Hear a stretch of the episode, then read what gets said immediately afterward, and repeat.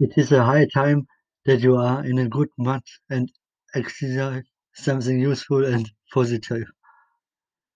First, get up and listen to music that will make you shine and move. There is nothing better than starting the day in a good mood, no matter what day of the week it is. Make sure you are in a good mood and lead by example, because the more people are in a good mood, the less arguments and stress is. Make people shine, tell jokes, be calm, sometimes positively crazy. Second, use every day for something meaningful, according to the motto, every day a good act. This can be anything. Buy someone a coffee or breakfast. Iggy work colleges. Just listen to people and be a good listener. Being attentive is very important. Hold the door open for people when you see that someone is packed and has both hands full. Pay attention, attention to little things. Just do it and don't ask questions.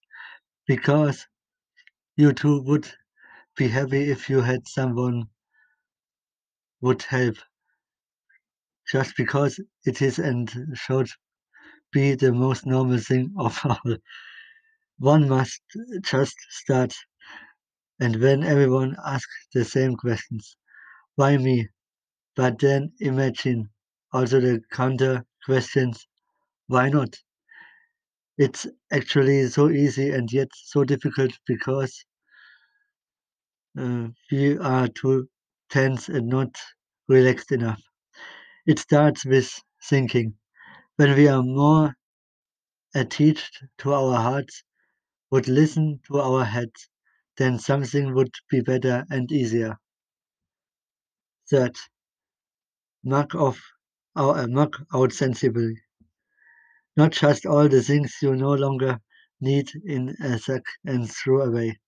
Rather things like books that are still good may all be put in a pile and then either given away in one spring library or some or simply borrow again and again or sell for very little money and donate to an institution or a social organization.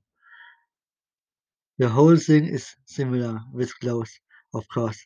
Wash beforehand and then either give it away or give given to used clothing collections. CDs and DVDs are like books. Marking out can not only be fun, but also give you uh, joy and you can do so much good. Uh, for, uh, fourth, pay attention to your own environment. Everyone can really contribute something good and positive to our environment. It is much easier to ride and run more bikes and get some fresh air. More trains instead of cars. There used to be people walked miles to work or even to school, and some of them are still alive.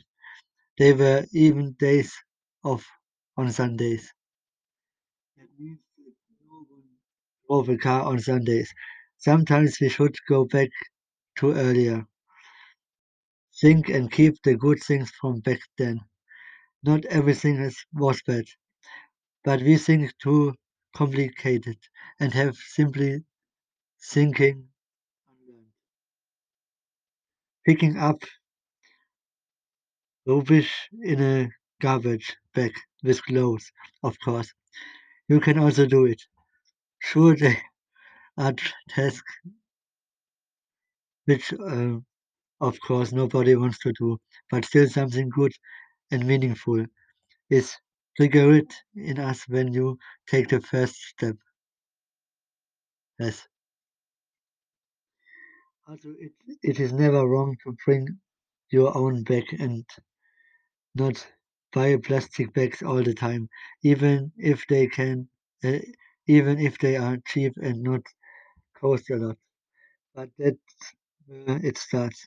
To less TV and more game nights, less electricity and less garbage that the news or even less on TV brings. Fifth, feel free to try other things that you have always wanted to do. To discover new hobbies or sites is very important. We must never stand still and must always develop further. Working on our weakness is important, but I think it is even more important that what you are good at can be made even better. Specializing in it and networking and connecting with other people who can do other things better than yourself. Because nobody is perfect and that's good thing. That is why there are people who can do better, others can do better, you yourselves can do better than others. And together you complete you complement each other perfectly. That means that together we can create anything, but each and every one of us can contribute something and that is what we have to hammer and funnel into our heads and hearts. If you pay attention to these points and everyone pays a little attention to their fellow human beings and treats each other with love and respect, then we all benefit from it. With that in mind, let's get the ball rolling together, brick by brick, like the domino. A stone falls and the others move with it.